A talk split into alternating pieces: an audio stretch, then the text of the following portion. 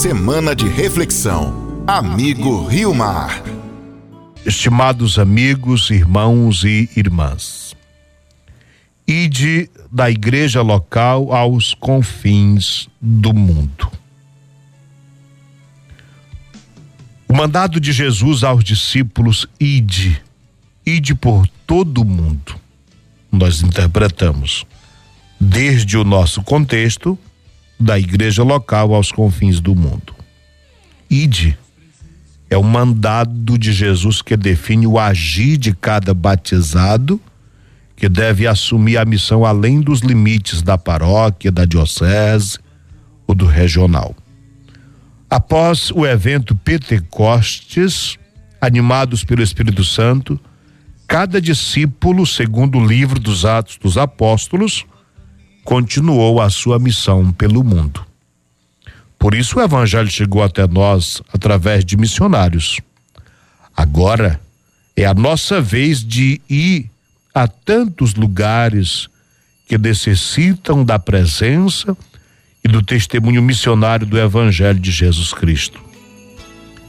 A missão encontra nas igrejas locais e em todos os batizados o chamado para anunciar o evangelho. É uma missão que respeita a cultura, que pode dar e receber, anunciar e aprender, tendo em vista a inculturação do evangelho. A igreja existe para a missão. Ide. Ide é o mandato que define o agir de cada batizado para anunciar o evangelho de Jesus Cristo ressuscitado, principalmente nos lugares onde a presença da igreja é menos regular. Aí nós pensamos em tantos lugares, como por exemplo na Ásia, onde a presença dos cristãos é muito pequena, apenas 3% da população da Ásia é cristã. Do continente africano, 23% de da população africana é cristã. São muitas culturas, idiomas, costumes. Todos os povos formam uma só comunidade.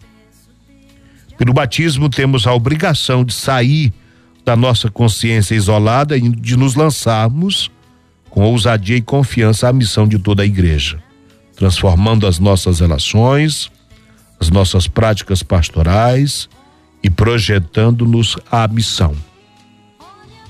Os destinatários da atividade missionária não são apenas os não cristãos ou os, no, os povos distantes. A missão tem como destino a própria igreja em seus novos areópagos, bairros marginalizados, meios de comunicação social, tecnologia, política, internet, também nos ambientes onde há pobreza, migração forçada, violência, guerras, e atentados contra a dignidade, a vida humana e contra o ecossistema. A gente nunca encerra a missão. Sempre há algo mais a fazer. Este é o mundo para o qual se lança a missão em chave de universalidade. Os que o, o, o, o livro dos Atos dos Apóstolos, no capítulo 11, versículo 19 a 21, se diz que os que haviam sido dispersos pela tribulação ocorrida por causa de Estevão chegaram a Finícia, a ilha de Chipre e a cidade de Antioquia, mas não anunciavam a palavra a ninguém que não fosse judeu. Contudo, alguns deles, habitantes de Chifre e das de Chipre e da cidade de Cirene, chegaram a Antioquia e começaram a falar também aos gregos, aos pagãos, anunciando-lhes o evangelho do Senhor Jesus. E a mão do Senhor estava com eles. Foi grande o número dos que creram e se converteram ao Senhor.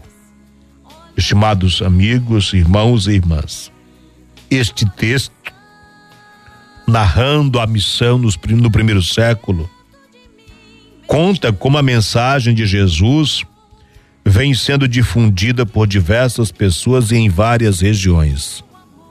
Desse modo, o cristianismo vai tomando forma. O que motivou a dispersão dos discípulos de Cristo e a consequente difusão da palavra de Deus foi a perseguição que se seguiu à morte de Estevão em Jerusalém.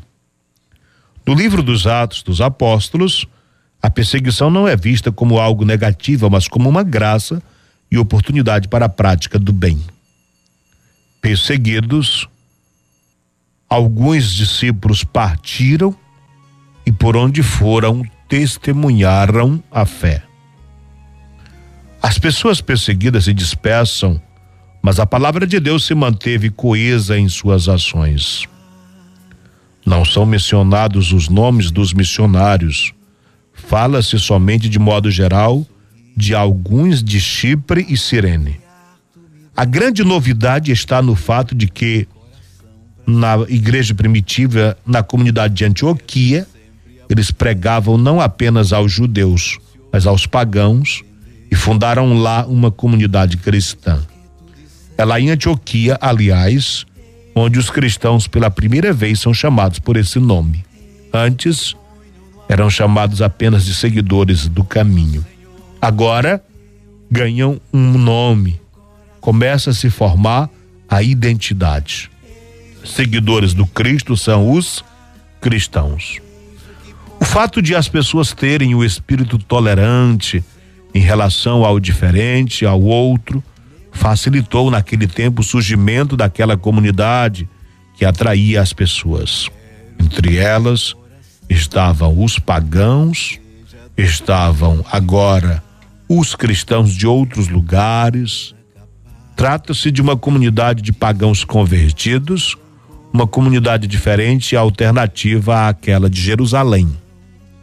Os discípulos conquistavam novos seguidores de Cristo onde chegavam o texto diz que a mão do Senhor estava com eles.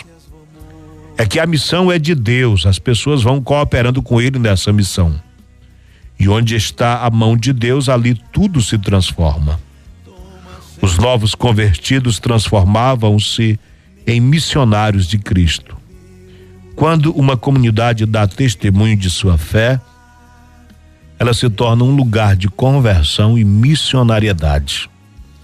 Estimados amigos, irmãos e irmãs, olha só, os novos convertidos transformavam-se em missionários de Cristo. Quem faz a experiência do encontro com Cristo na comunidade, quem faz a experiência do encontro com Cristo nos sacramentos, além de discípulo, se torna também um missionário então, hoje o nosso apelo é para que nós façamos oração pela missão adigentes, por aqueles missionários que estão em outras terras, até mesmo agradecendo por aqueles missionários que de fora um dia chegaram ao nosso país, à nossa cidade, para nos evangelizar. Quais as lembranças que você tem? Quando você era criança, quem eram os missionários na sua comunidade, na sua paróquia? Gratidão a Deus pela vida, pelo testemunho de homens e mulheres que vieram para perto de nós, nos falar do amor, nos apresentar Jesus, nos ajudar também no nosso processo de conversão que nunca acaba. A conversão também é um processo contínuo. Agora é a nossa vez. É a vez de nós mesmos assumirmos a missão na nossa comunidade. Assumir a missão na comunidade, apoiar as vocações daqueles que se dispõem a ir aonde quer que a igreja reclama a presença de missionários. Você acompanhou Semana de Reflexão. Amigo Rio Mar.